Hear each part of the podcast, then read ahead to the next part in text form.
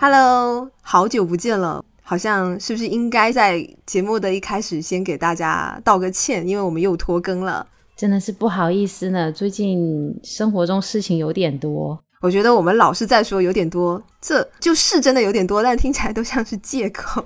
我今天出门的时候嘛，听一期播客，里面主播说他们是在大厂工作嘛，刚开始的时候有停更过。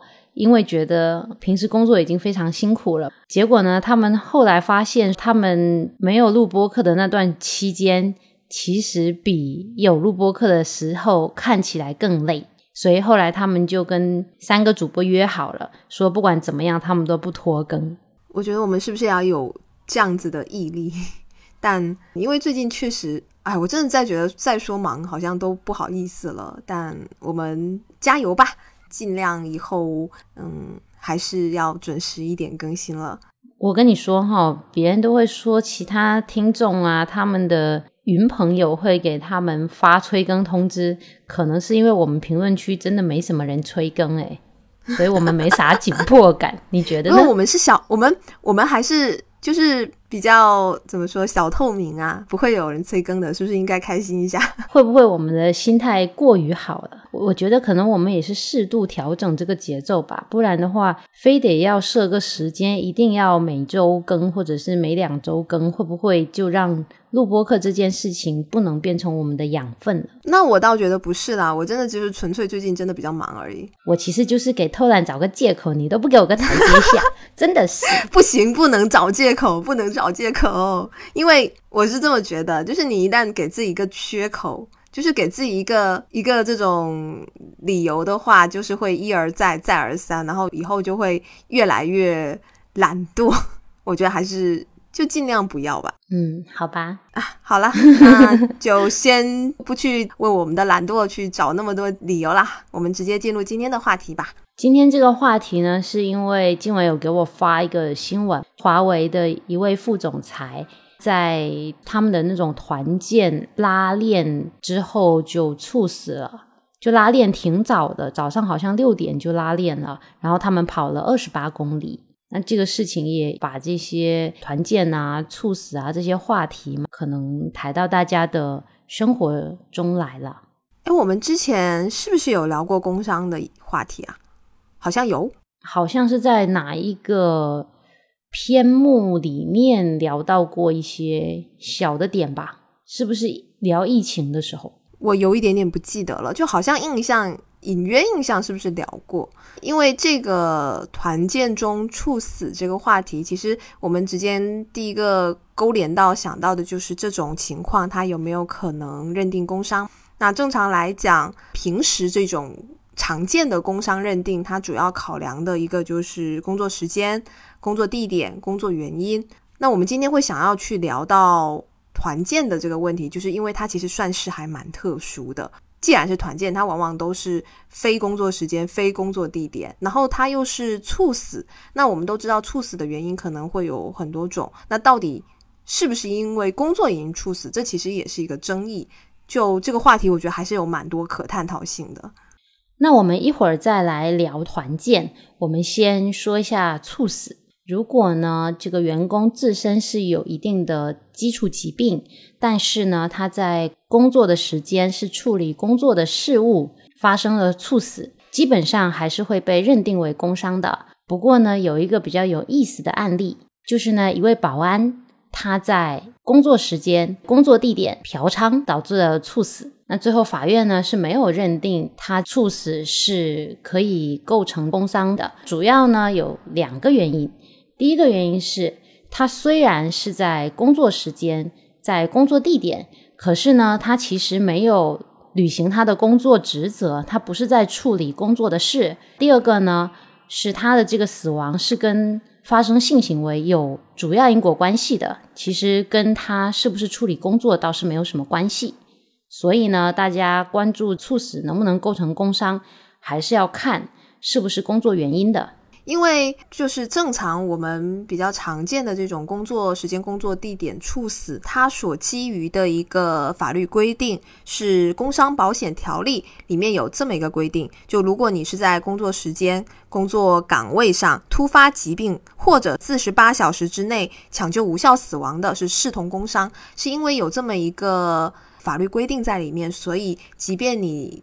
是因为一些自身疾病猝死的，他也是可以认为工伤。但我们刚才提的这个案例啊，他虽然也是工作时间、工作地点啊，但是他从事了跟工作无关的行为，所以从这个角度来讲，就可以认为他其实不能算因公嘛。这个是最后他不认定猝死是属于工伤的一个主要原因了。那因为刚好我们这期的话题也是看到华为的那个事情嘛。那么有这么一个案例，它是公司组织员工户外旅行，那它也是组织了一些爬山的活动，就是稍微具有一定的这种需要你具备一定身体条件的。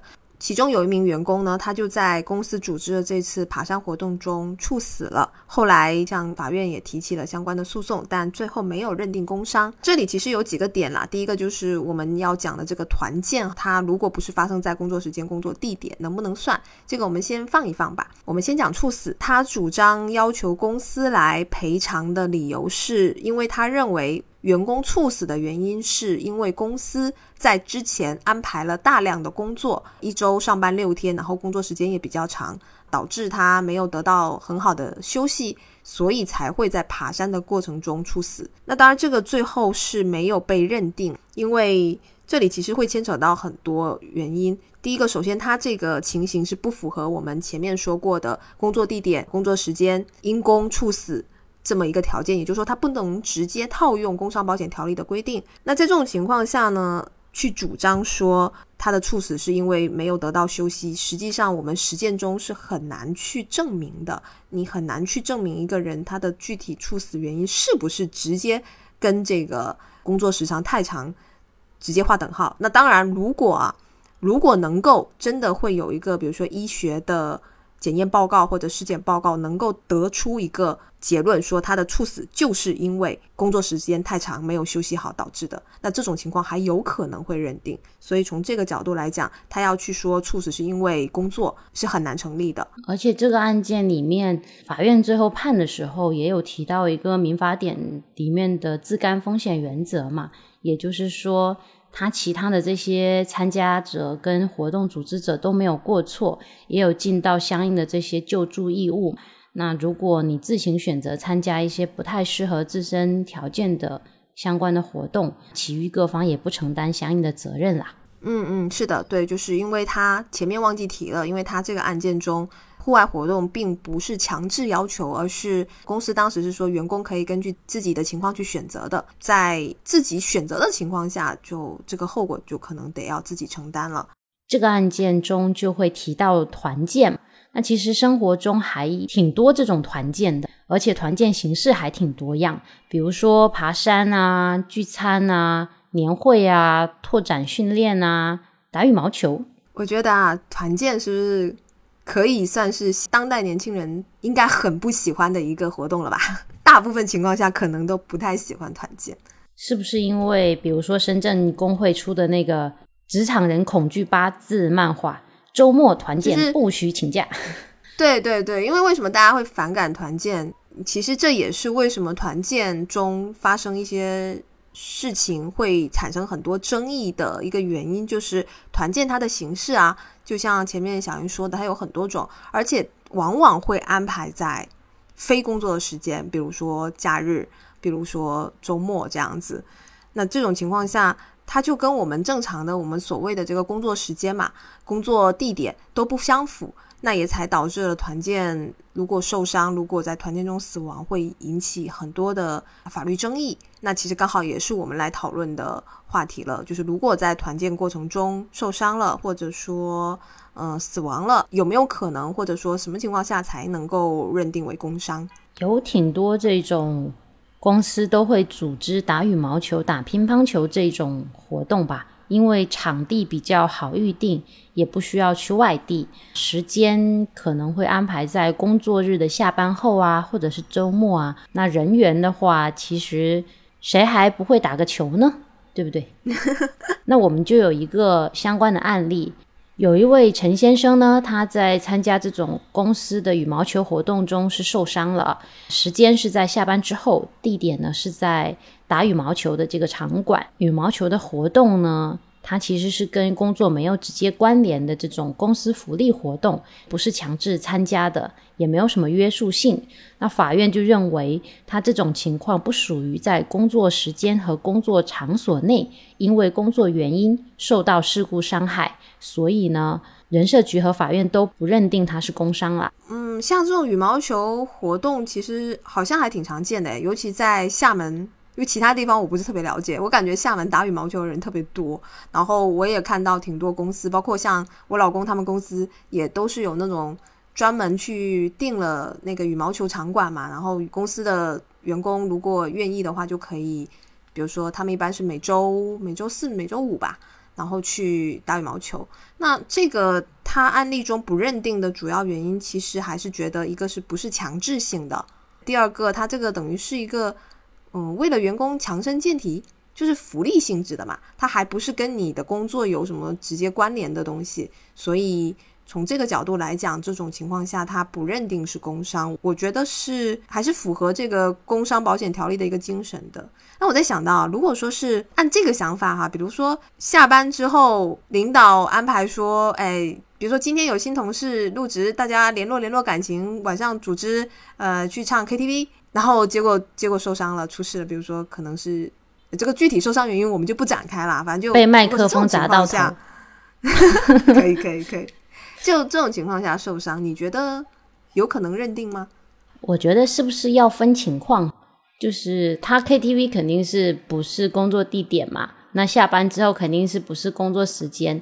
但是他如果这个欢迎会是，比如说会聊一些。团队的一些人员安排啊，会聊一些这个新员工他以后负责什么啊，大家要带带他啊，是促进这种团队凝聚力的。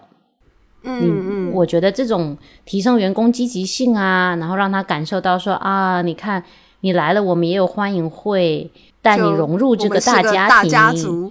对，这种其实还是为了公司工作好，我觉得他能够。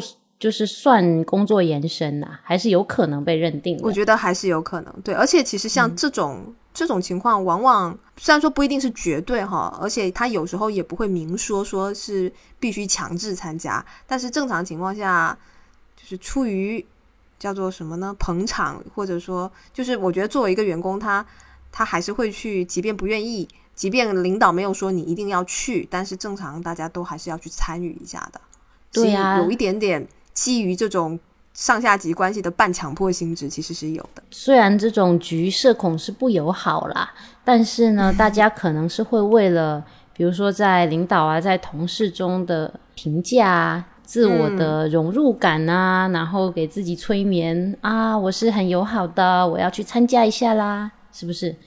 嗯，然后你你说这种东西不纳入考核指标，虽然可能它并不一定有一些量化的表格，像做项目啊，或者是有什么 KPI，但是比如说你不去参加这个活动，你的领导跟你的新同事，或者是你其他的旧同事，会不会在心里就画个小叉叉？这个人不是很好相处，嗯，负面评价。就是觉得这个人这些负面评价会不会带来一系列的连锁反应，可能就不好说。那大家也许就基于这些恐惧，就还是会去参加，但其实没有那么的自愿。对，就领导他可能嘴巴上是不会说要求大家一定都要到，但是其其实上基本非特殊原因肯定都是会到场的。我觉得这个还是比较普遍的一个现象。那这种情况下，你说它不是一个工作的延伸，我觉得不是很合理。嗯，但是除非哈，我觉得还有一种情况，比如说刚才是迎新嘛，可能会比较不一样。那除非就是那种真的就是同事，或者说跟领导关系比较好，大家日常突然临时哪一天说啊，我们就下班去吃个饭啊，唱个歌啊，这种会不会就有可能不会被大概率不会被认定为工伤呢？他如果是那种自发组织，然后也没有说，比如说邀个局，比如说我们建个群，在部门群里面发个通知，说今天晚上组织什么什么比如说愿意的话到场参加，我觉得可能只是自发。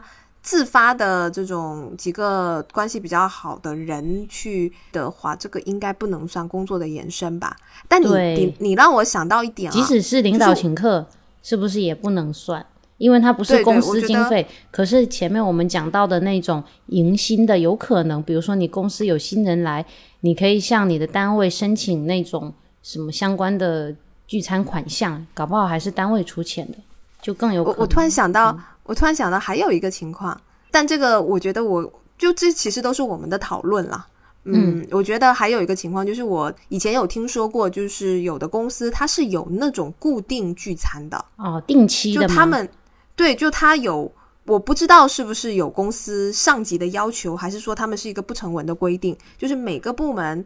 那个领导他在每个月或者好像是每半个月还是每个月吧，都一定会要组织一次全部门的聚餐。这会不会有点类似于，比如说他们的那种，说是有一些相关的大厂或者是外企，会有一种定期的领导跟员工之间的这种什么一对一对谈啊，或者一对多对谈。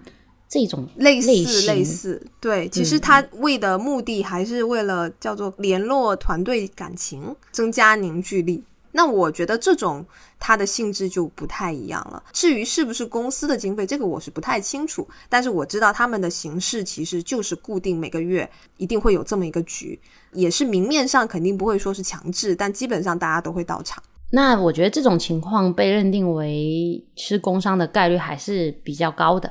嗯，还是有可能的。这其实我们刚才讨论的过程中有提到几点啦，一个就是说是不是工作的延伸嘛，第二个比如说是不是有用到公司经费等等。那我们再跟大家再介绍一个案例，这个情况它就会比较特殊一点。这个案件呢是二十岁的小五，他在公司组织的一场团建活动中，那这场团建活动是在一个海湾浴场举办的，那他在这个活动过程中呢就溺水身亡了。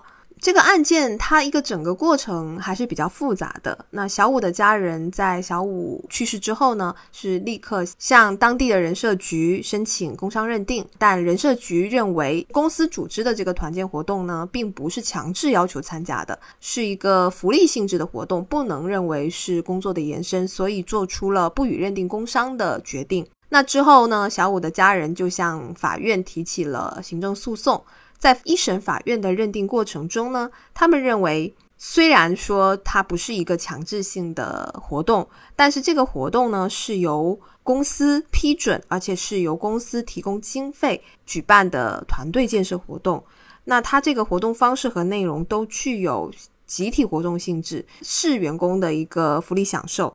但也是为了加强员工之间团结和睦，增加职工的凝聚力，所以应该是要认为是属于工作的延伸，所以他们就认定了小五这个溺亡是属于工伤。那在之后呢，人社局又再提起了上诉，但二审法院还是维持了这个判决。他的一个理由也是认为，就这个活动是公司提供的经费，那目的是为了让员工能够更加的有凝聚力，呃，能够达到一个员工互相团结、互相沟通感情的这么一个目的。毕竟这个活动还是跟工作是有关联性的，还是能够提升工作效率啊。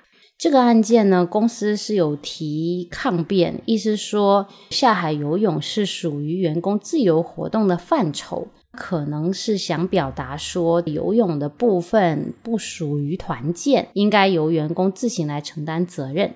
但是呢，小五这一方是有提相关的证据的，就能证明说，公司其实是在发布这个团建公告的时候，有让大家自备泳衣泳裤，有把这个活动的内容告知大家的。所以呢，它应该是团建的一部分。所以，如果团建中有涉及很多项目，有一些是危险项目，但是公司其实有做了相关的告知，也是有极大可能性被认定为他是在团建中受到伤害的。我觉得这个是可以注意一下的。哎，不过话说回来啊，因为其实就我们在录这期播客之前嘛，也都有查，啊也挺多案例的。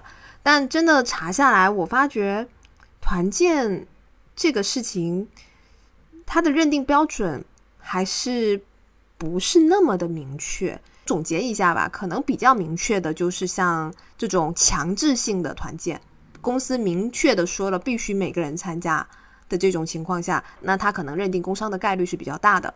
比如说有一些通告里面发说不许请假啊这一类字眼的，嗯或者说纳入考核啊这种的，嗯嗯，是的，是的。但是像这种说的是自愿参加，或者说你可以自主选择，那他有没有可能认定工伤的标准？嗯，目前来看，他其实主要可能会考虑一个，就是这个活动是不是公司的经费出的啊、然后还有一个他的活动目的。只是单纯的福利，比如说单纯让你去玩一下，还是说它其实是有那么一点带着，其实是想要工作的性质。嗯对，也不叫工作性质吧，就是为了让大家联络感情啊，就是所谓的这种什么员工凝聚力啊、团结啊什么的这种所谓的团建团建嘛，不是团队建设，就是这么个意思，提升凝聚力，我觉得也算工作的一部分。延伸嘛。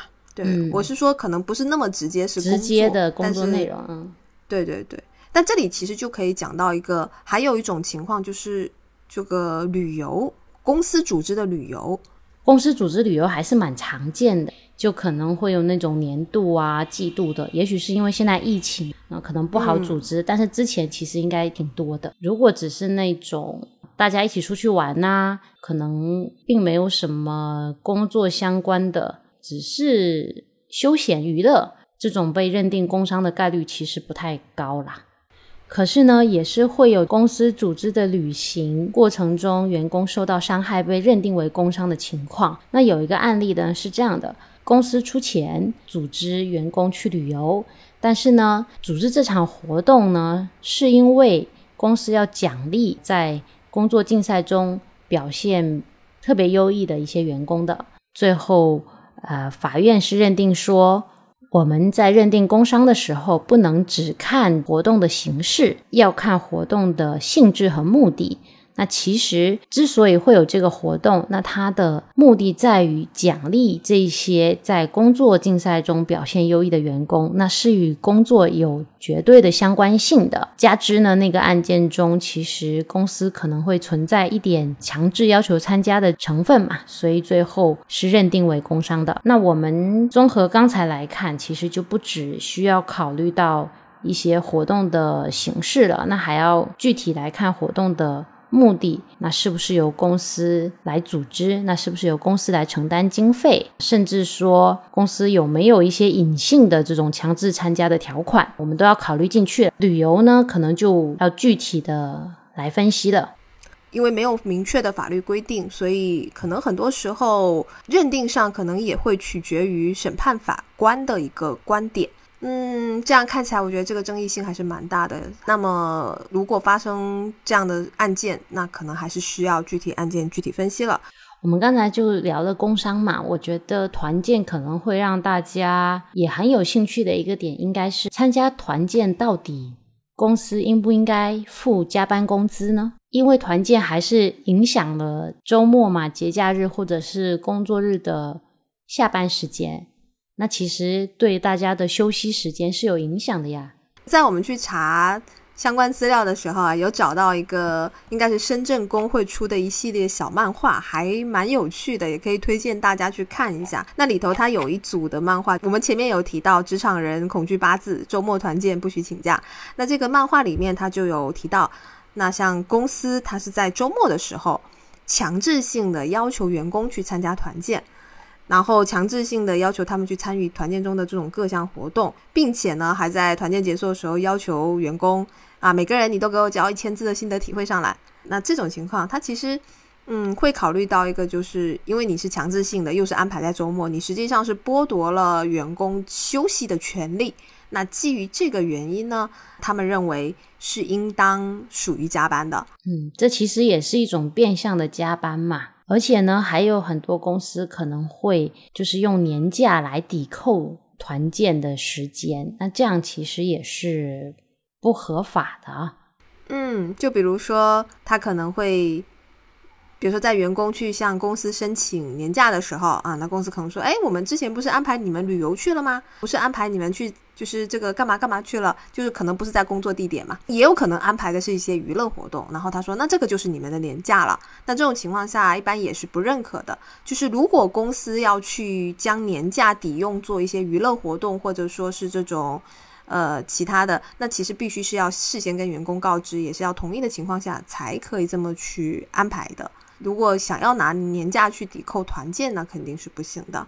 这个漫画呢就超级可爱的，希望大家能都去看一看。我们到时候会把漫画的链接贴在播客的文字区域，嗯，大家可以去了解一下。我觉得它还是以一种比较生动、有趣，而且很有画面感的这种漫画形式去讲了一些比较基础的知识吧。那另外，除了团建，其实可能还有人会碰到很多这种培训。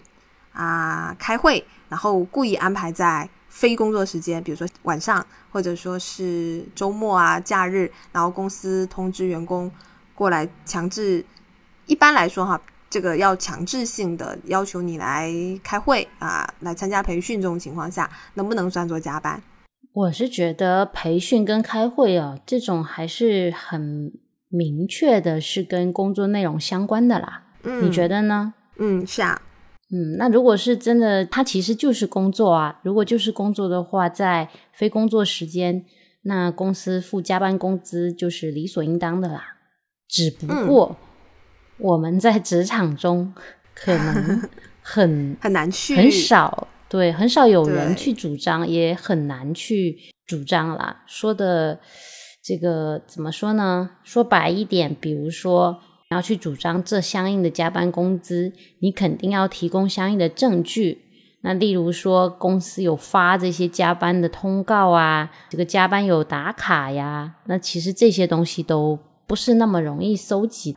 这里可以提一嘴哈，就是关于加班工资的一个审判思路吧。就是说，呃，首先一个就是我们。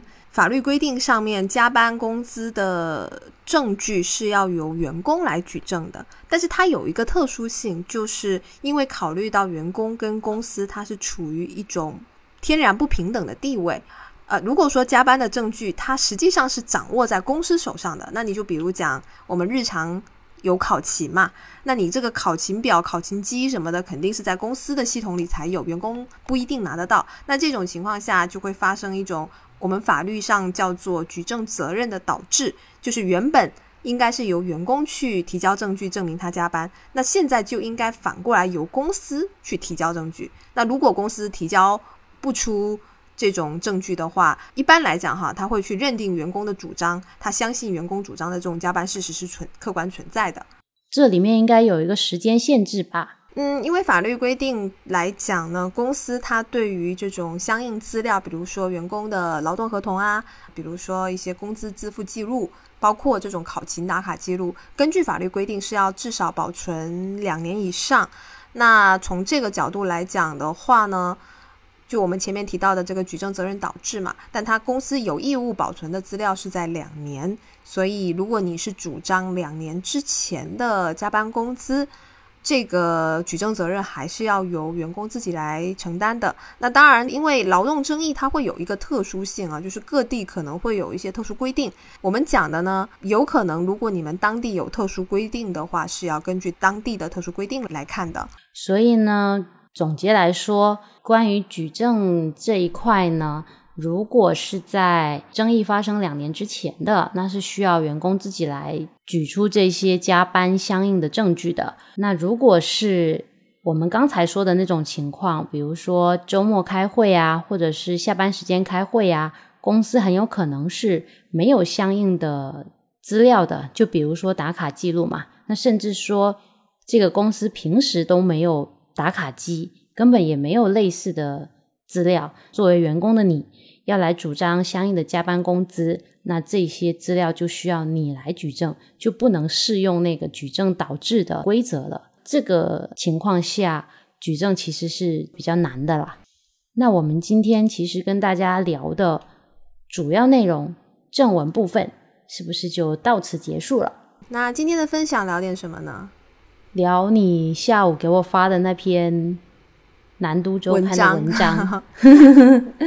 你先讲一下那文章吧，其实跟我们今天话题也是有关系的，我觉得。就那篇文章，我其实刚开始看到，我还是觉得比较有意思的啦。他探讨的就是关于呃零零后进入职场以后的一个态度嘛，就是感觉他们好像更会去主张自己的权益，就是面对一些并不是那么公平的一些职场环境或者规则，他们会更加勇于的去拒绝它，去捍卫自己的这种合法权益吧。所以我今天也突然想到哈，就是。其实像团建，团建这个概念可能不一定有那么长的时间，但是类似于团建的这种公司组织的集体活动啊，包括这种什么聚餐啊等等，这个应该是很长一段时间都一直有存在的。但好像感觉这几年就是团建的这种，就是大家越来越觉得不喜欢嘛，因为它经常往往是带着一种强制性。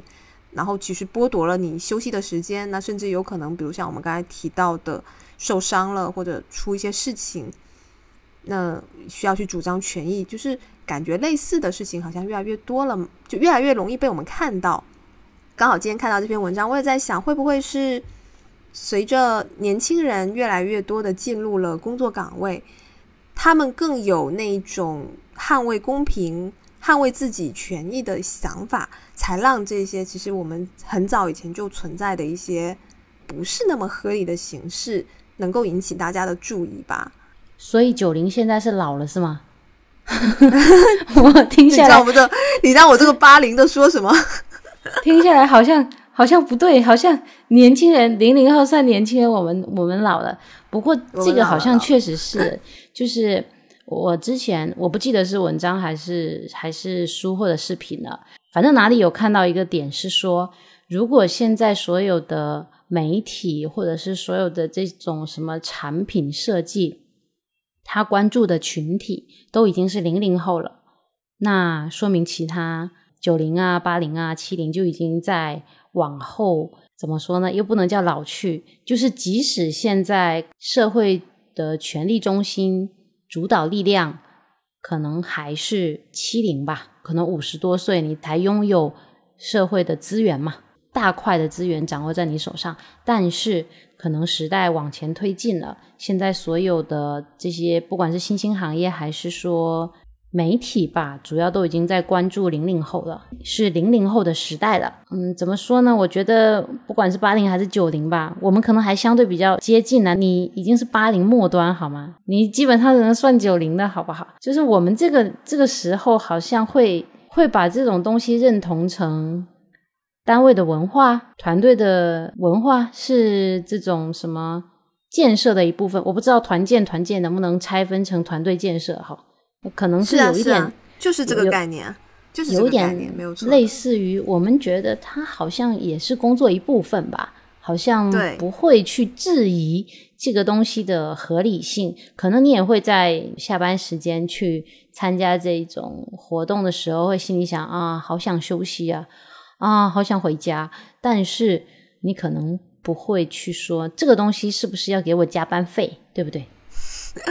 对，我觉得。就是我我给你发的那篇文章里面嘛，我在评论区有看到一句话，我觉得其实挺有意思的。就是就这个评论他是这么说的，就是他可能这个人也是一个零零后吧，他就是说本来呢，他们只是去捍卫合法正当的权益，就他们并不是要求一些额外的东西，就是这个东西它本来就应该这样。但是由于可能我们之前的，比如说七零六零啊，六零可能有点早，七零八零九零。就我们这些人前辈们啊，大家都是一个比较隐忍或者默默承受，就是不那么相对，不那么去捍卫权益，导致了好像显得他们特别的刺头一样。但其实本来不就应该就是这个样子吗？这才对呀。我我觉得哈，大家可能一个是也许没有这么认真去思考，比较麻木；另外一个有可能。是在乎这些同事领导的眼光啦，在意别人的评价。还有一个可能，我觉得跟年轻人比较不一样的地方是，我们也许会在担心，我错过了这一种所谓的附加的这种工作局会不会丧失一些晋升啊，然后跟领导交流啊，跟同事合作的一些机会，就是一些潜在的看不见的利益，你明白吗？就好像现在的零零后有啦，比较不在乎这些。可能也也就比如说像你说的嘛，经济可能下行，那他们选择工作的模式，嗯，现在很多人斜杠嘛，对他可能也也不能说叫没那么在乎，就是如果没了这份工作，他还有底气，就是活下去吧。就可能他不一定是以这一份工作作为一个终身事业，或者说主要经济来源。那这种情况下，他是不是更有？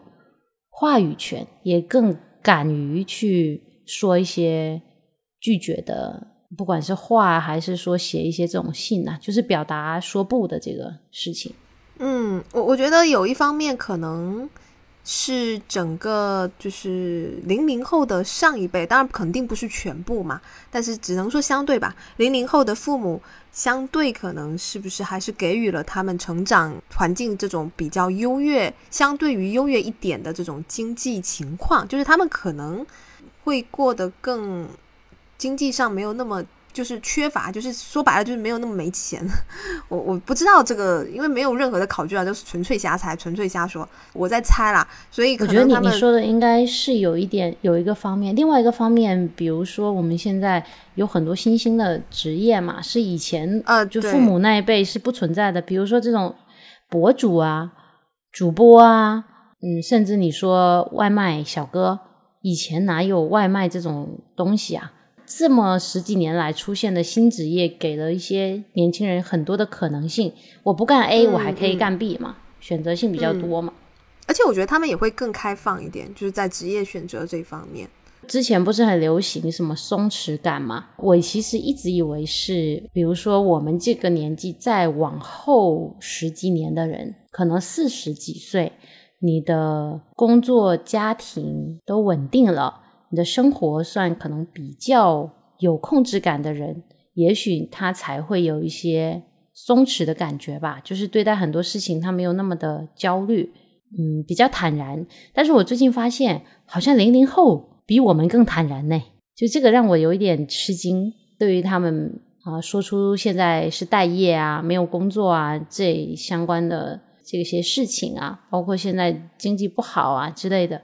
我发现他们，我也不知道是比较看待事情可能更通透，还是说也无奈就算了。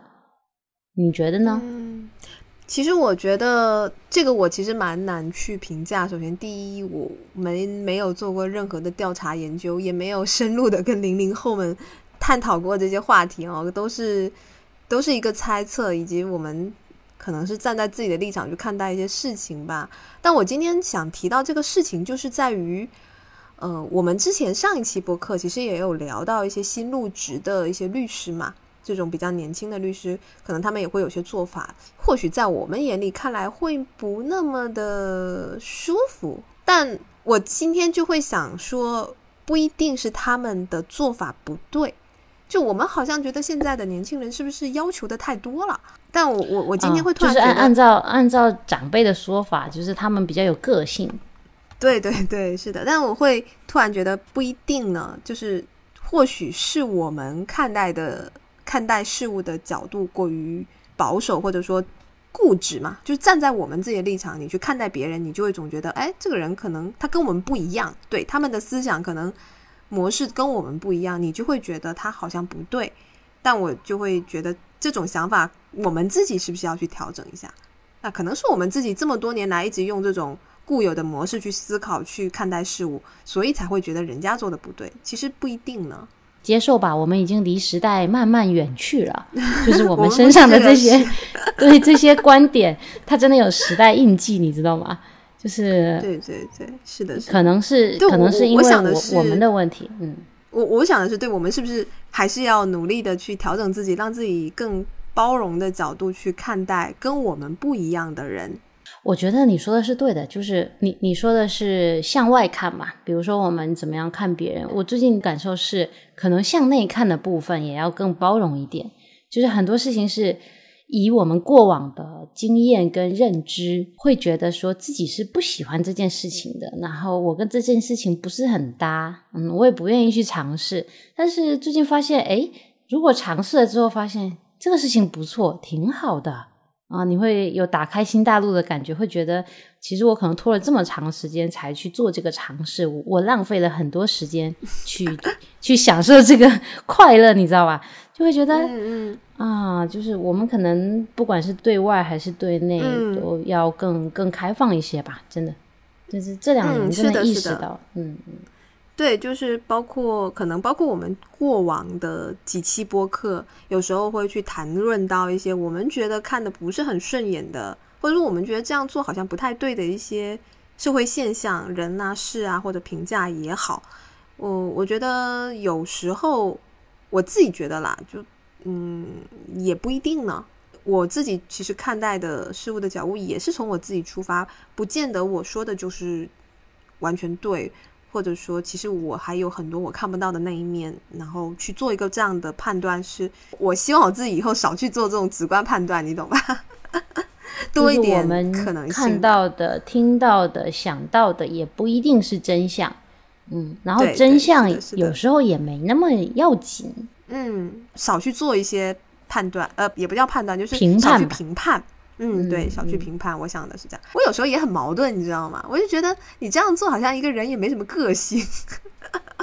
其实我还蛮喜欢有个性的人，但是你又有时候又会觉得，我觉得这样做又不太对。所以，好吧，这是我这自己在瞎瞎哈拉的一个。可是我现在会觉得，没有个性也是一种个性啊，就是你没有那么有棱角嘛。你是经过了很多，不管是读书啊、跟人交流啊、工作啊各种经历。才塑造了现在这个，就是自己是一个比较平稳的球，比较不会刺到别人。我觉得这个也是也是挺好的一种个性啊。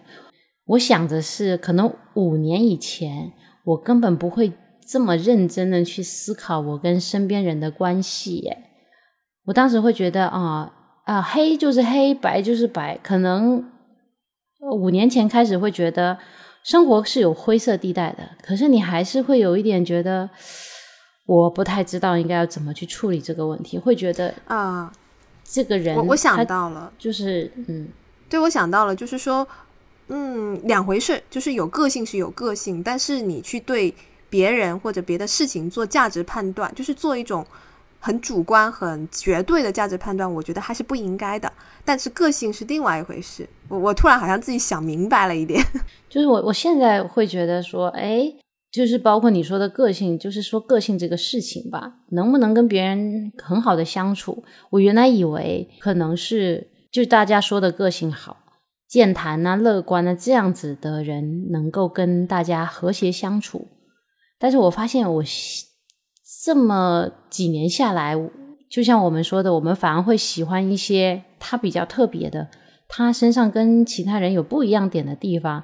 所以好像时代的标准变了，可能现在是属于零零后的时代了，就不一定说哪一种个性是更更好的，更能够跟周围的人和谐相处。甚至零零后根本就不关心要不要跟周围的人和谐相处了，所以没有个性也是。好事，嗯，存在即合理吧。我现在会觉得，好像也没有必要去。我觉得就这样子吧，就像我们今天聊的这些团建啊、开会啊、培训啊这些内容。如果说，当然我们生活中总不可能事事都随自己的意愿嘛。你在工作环境、职场环境，总有要妥协，你没有办法的这种情况。但如果呢？在你愿意的情况下，有可能的去拒绝一些你真的不愿意去参与的这种活动，我觉得也是值得提倡的。而且，就像我们刚才提的嘛，你比如说一些一些聚餐，你可能也会担心，我真的很不想去，可是我如果不去参加，我会不会就是会导致一些不好的评价？那我觉得两方面吧，就是一个就是自己可能坚定一点，也不要有这种自信，就是要有自信，不会的。那第二呢？你的工作这种评价不应该从你去不去聚餐，而是应该你的工作表现来体现，而不是说你要不要去服从，好吧？服从其实我们也知道这个是一个工作内容哈，这是这是另话。我觉得作为其他人，如果说有一些人他不愿意去参加这种所谓的集体活动，我们是不是也不要去对人家做一个价值判断？哎，这个人就不合群，哎，这个人怎么就这么不愿意，是个刺头什么什么的？人家可能只是不愿意呢，人家不喜欢，人家想要回家吃饭不行吗？对吧？在条件允许的情况下，勇敢说不吧，但是也别太极端。我知道刚说不的时候可爽了，可是你可能要。你可能要面对后续的，就是后果嘛，所以我自己也在调整。我觉得我原来应该是一个可能就不是很有影响的情况下，尽量不说不的人。